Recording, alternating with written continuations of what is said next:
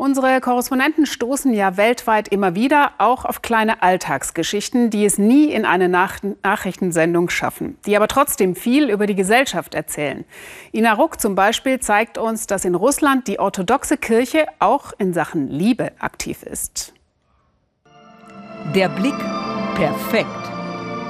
Die Schritte, naja. Sie lernen Walzer, Polonaise, Polka, alles, was früher am Hofe des Zaren so getanzt wurde. Sie sind ein christlicher Tanzclub. Ein russisch-orthodoxer genau genommen. Das sind historische Tänze, die sind ein Teil der Weltkultur. Das ist doch interessant. Alexander ist seit ein paar Monaten dabei. Aber allein ums Tanzen geht es hier nicht. Fast alle hier sind Singles, fast alle sind sie auf der Suche. Und wenn man orthodox ist, kann die ganz schön kompliziert sein. Ich war mit einem jungen Mann zusammen, der war nicht gläubig. Das ist ein großes Problem, wenn einer in die Kirche geht und der andere nicht. Man kann im Internet suchen, aber besser ist es hier, weil hier alle gläubig sind. Orthodoxe haben die richtige Weltanschauung. Knapp 13 Millionen Einwohner hat Moskau. Eigentlich eine Riesenauswahl, sagt Alexander. Aber wie die richtige finden? Die kleine Maria-Himmelfahrtskirche liegt mitten im Moskauer Zentrum. Eine ziemlich junge Gemeinde hat sie.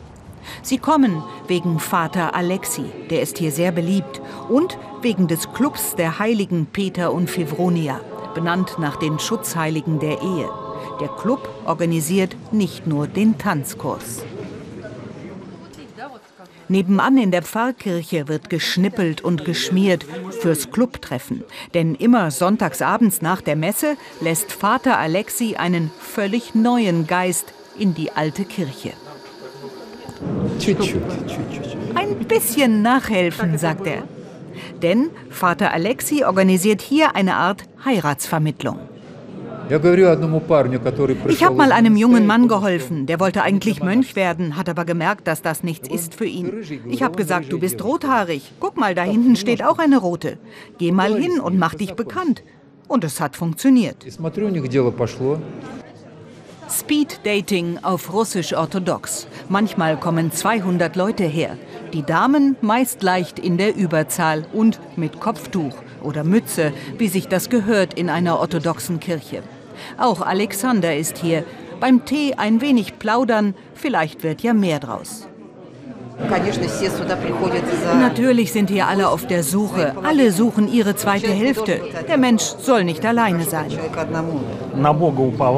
Ich setze jetzt alles auf Gott. Ich war überall. Ich habe die ganze Welt abgesucht, aber ich habe sie nicht gefunden. Wahrscheinlich klappt es einfach nicht ohne Gottes Hilfe. Meine letzte Hoffnung. Für mich ist wichtig, dass der Mann moralisch gefestigt ist, nicht leichtfertig. Hier haben alle ernste Absichten. Wenn du einen im Restaurant oder so triffst, dann weißt du doch nie, mit welchem Ziel er dich anspricht.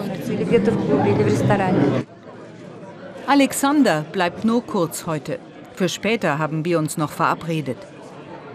Er kommt jetzt seit einem halben Jahr in den Club, erzählt er. Ich will das nicht verheimlichen. Klar ist das jedes Mal spannend. Du suchst sofort nach den neuen Gesichtern.